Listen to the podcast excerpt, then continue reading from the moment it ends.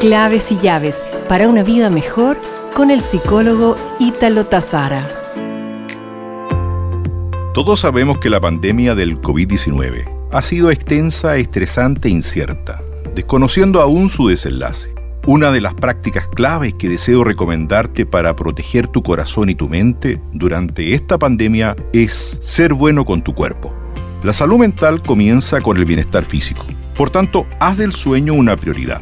Duerme sagradamente entre 7 y 9 horas. Procura hacerlo en las horas indicadas, es decir, no te desveles para luego dormir en el día.